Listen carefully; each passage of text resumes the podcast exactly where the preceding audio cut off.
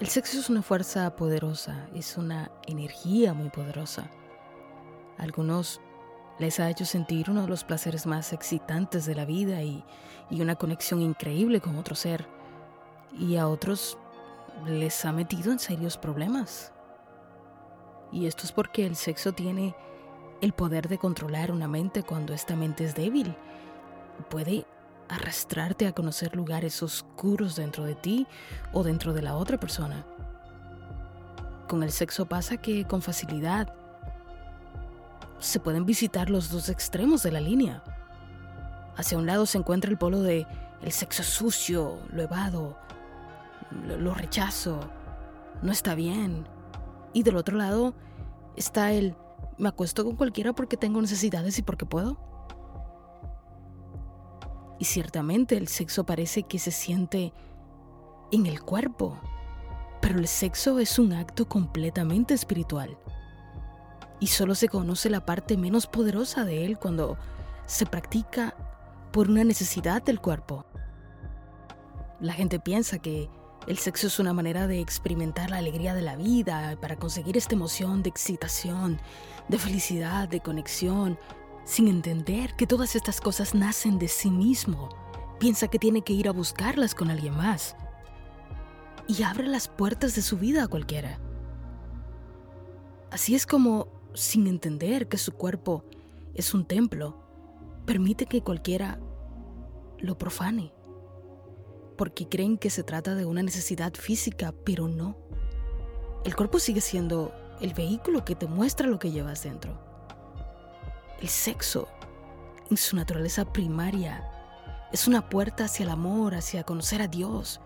Dios es creador y con el sexo se abre la posibilidad de crear, de crear vida, conexión, vitalidad, completitud, alegría.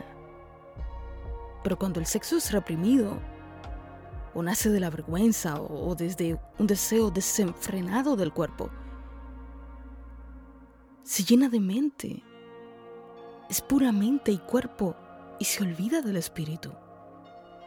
Al tener sexo solo desde la mente, que en muchas ocasiones tiene creencias completamente erróneas acerca del sexo, hemos convertido a este en una fuente de dolor.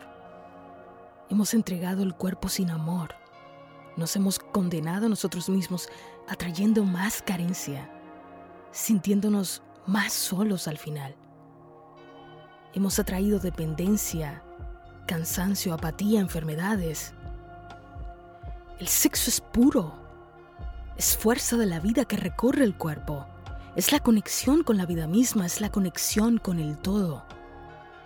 Cuando estás con alguien, estás entregando tu propio ser, tu propio templo sagrado.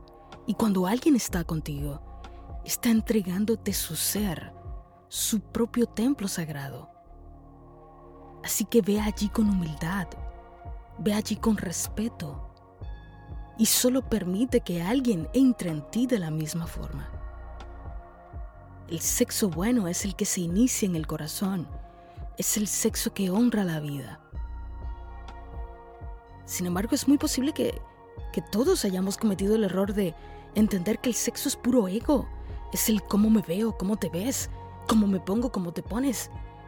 Y lo único que se hace es una transacción banal que enferma la mente y el cuerpo. El sexo acrecienta todo lo que hay en ti. Si estás solo y te sientes solo y resuelves y dices, voy a masturbarme, me va a hacer sentir mejor. Vas a sentir un subidón primero y al terminar vas a concluir sintiéndote más solo aún porque esto es una energía tan potente que la forma en la que te sentías simplemente se va a amplificar, simplemente se va a acrecentar. El estado de una persona crece cada vez que tienes sexo. Solo obsérvate y ve si te cuadra lo que te digo. ¿Qué pasa cuando tienes sexo con tu marido o con tu pareja mientras has estado estresado, estresada, has tenido una mala semana, un mal día, te sientes triste?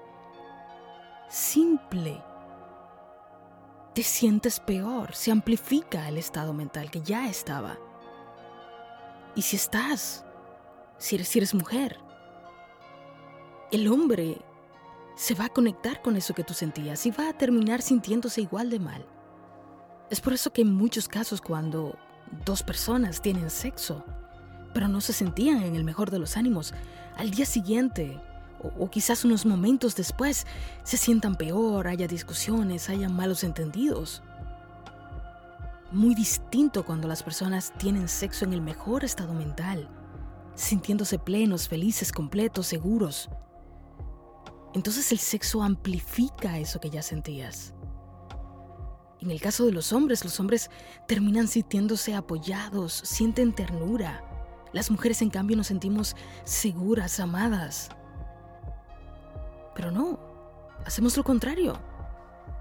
Nos han enseñado que el sexo y la masturbación son una buena vía de escape para cuando te sientes mal. Algo no anda bien, ah, vamos, llamas a alguien, porque la mente te pide placer.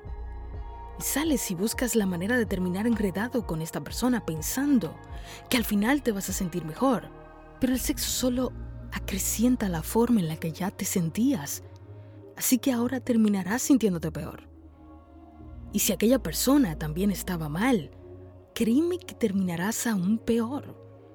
Porque no lo entendemos aún, pero somos espíritus y estamos conectados a niveles más profundos que el cuerpo. Y cuando te conectas de esta manera con una persona, dependiendo de tu estado mental, terminarás sintiendo una exuberancia de la vida o vas a probar la miseria. No tengas sexo cuando te sientas triste, estresado, deprimido, porque lo único que vas a hacer es empeorar estos estados. No intentes llenar tus carencias internas porque aún tienes un conocimiento paupérrimo de lo que es la vida y estás intentando que otro te llene. Porque desde ese estado no haces más que atraer a otros seres humanos que están sintiendo las mismas carencias que tú y las disfrazan con falsedades del ego, haciéndote creer que son muy machitos o mujeres que creen que se las saben todas. El sexo es sagrado. No te estoy diciendo que te reprimas de él. Eso no es sano ni natural tampoco. Lo que te estoy diciendo es que veas hacia adentro de ti, veas quién eres tú, quién has estado siendo tú, y no intentes esconder o huir de lo que eres entregando tu energía vital a otro porque solo vas a amplificar tu miseria si ya eres miserable.